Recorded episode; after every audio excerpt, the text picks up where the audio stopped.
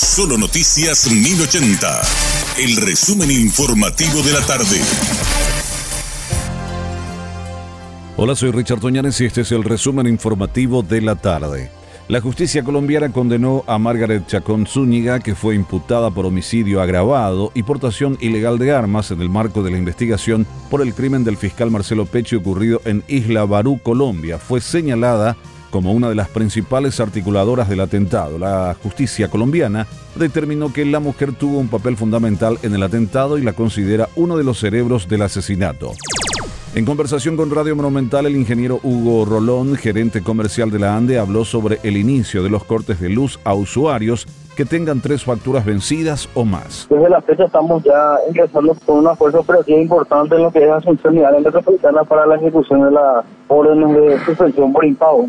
Y eh, en este caso la, la deuda total acumulada a nivel de clientes particulares está en torno a 200 millones de dólares para todo el país y donde más se concentran la, la ¿verdad? Estamos hablando de los departamentos de Asunción y Central, Alto Paraná, Itapúa, Caguazú y San Pedro, ¿verdad? Donde en estos cinco departamentos prácticamente tenemos el 75% de la, del total de la morosidad acumulada y son, digamos, los lugares donde eh, ya comenzamos a trabajar de manera importante.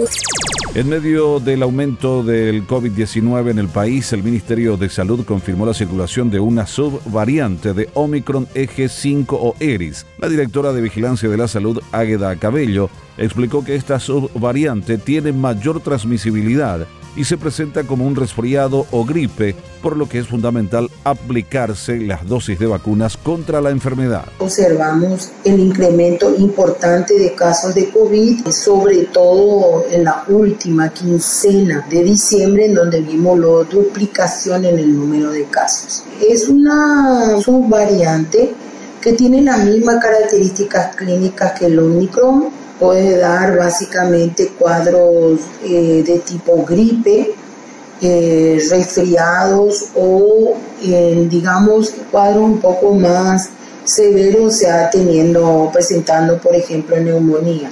O sea, tiene el mismo comportamiento que las otras subvariantes de Omicron. Y bueno, lo que sí tiene una mayor transmisibilidad.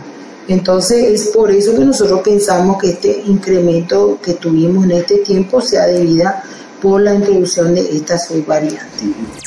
El Ministerio Público ordenó la captura del principal sospechoso de la masacre ocurrida el jueves pasado en la colonia Picú, distrito de Cerro Corá, en el departamento de Amambay, en la que seis personas fueron ejecutadas. Se trata de un paraguayo quien ya cuenta con antecedentes por similares asesinatos en los departamentos de Amambay y Concepción respectivamente. Según el fiscal Celso René Morales, la policía, luego de levantar las evidencias en el interior del establecimiento ganadero, propiedad de Marciano Denis Torales, y del habitáculo de la camioneta que abandonaron en la reserva forestal del Parque Nacional Cerro Corá, llegó a identificar a una persona quien sería el principal protagonista de múltiples asesinatos. El Departamento de Relaciones Públicas de la Policía Nacional compartió el reporte general de fallecidos del fin de semana. De 26 decesos, 12 fueron en accidentes de tránsito, en los cuales 9 de las víctimas fatales son motociclistas. También hubo 4 homicidios y 3 ahogamientos, estos últimos mucho más frecuentes durante la temporada estival debido a que la gente acude en masa a los balnearios, arroyos y ríos. La nómina se completa con un feminicidio en Caguazú, una muerte por caída de una escalera y un fallecimiento casual cuyos detalles no se dieron a conocer.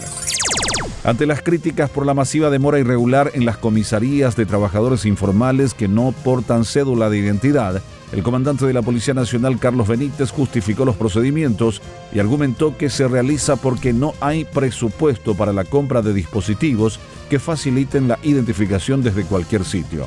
Más de mil personas fueron verificadas este domingo, de las cuales varias fueron derivadas a las comisarías tercera, quinta y octava. En el primer caso fueron demoradas 18 personas que no contaban con cédula de identidad cuando se les requirió en la vía pública. Este fue nuestro resumen informativo, te esperamos en una próxima entrega. La información del día aquí, en Solo Noticias 1080.